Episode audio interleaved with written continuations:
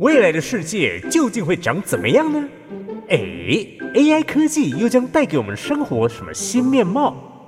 另外，robot 机器人是否随处可见？AI robot，AI robot，我爱 robot。让我们一起天马行空，展开跨时空之旅，发挥创意，预见未来。AI robot，我爱 robot。那我们之前看的这个《Star Wars》星际大战之后，我们再来聊聊它对后世的影响。我们说它这个开先河、先驱，那让这个后来电影工业变得是科幻片，就是越来越多，很敢拍，而且敢砸钱做特效。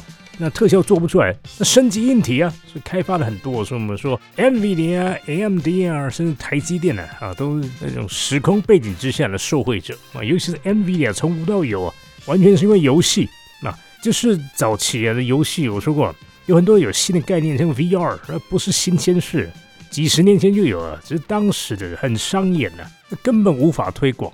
你的硬体很贵啊，贵了以后体验游戏体验又不好，再来游戏还少，那你说谁会买？谁会玩啊？不像现在的 VR 到处都是啊，那是因为技术成熟了，以前的概念终于可以实现啊，所以说后来拍科幻片的人也轻松多了。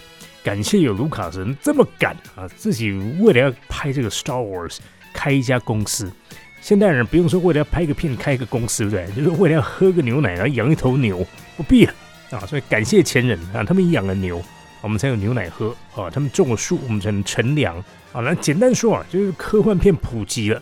那普及之后，你就可以再细分了，就在里面再做文章了啊！就不见得都是要战争吧。难道每一部跟 AI 跟 robot 有关的都是要战争什么大战吗？啊，不必吧。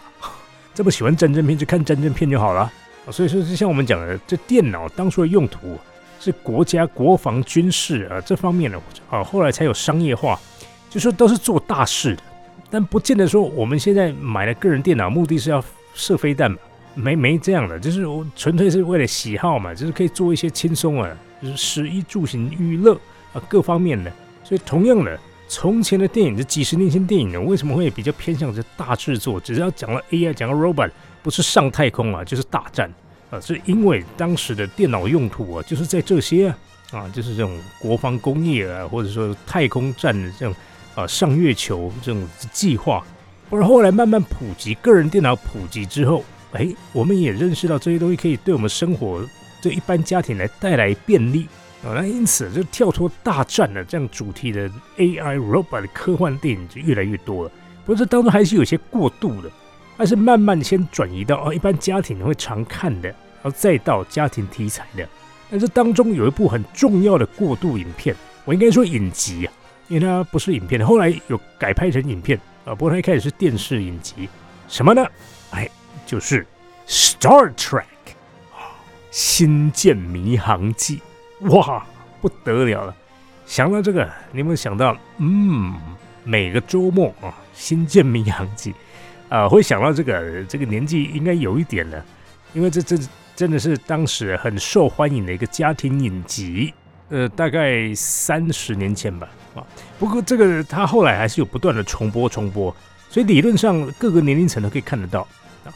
甚至后来改拍电影呢，在 Netflix 上面都看得到啊。所以年轻朋友们。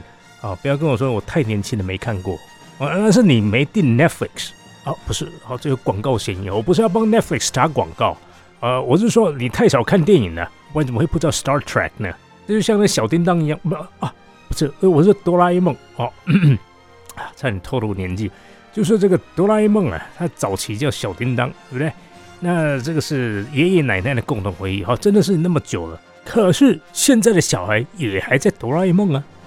所以说这些都祖孙三代哎共同的安阿菜，所以不要跟我讲 Star Trek 没看过，它是首部把这科幻题材带入家庭的哦，应该说太空科幻题材，就是每周末台视都会播出，那全家在电视前面收看，亲子同乐。好，是什么样的影集那么有魅力呢？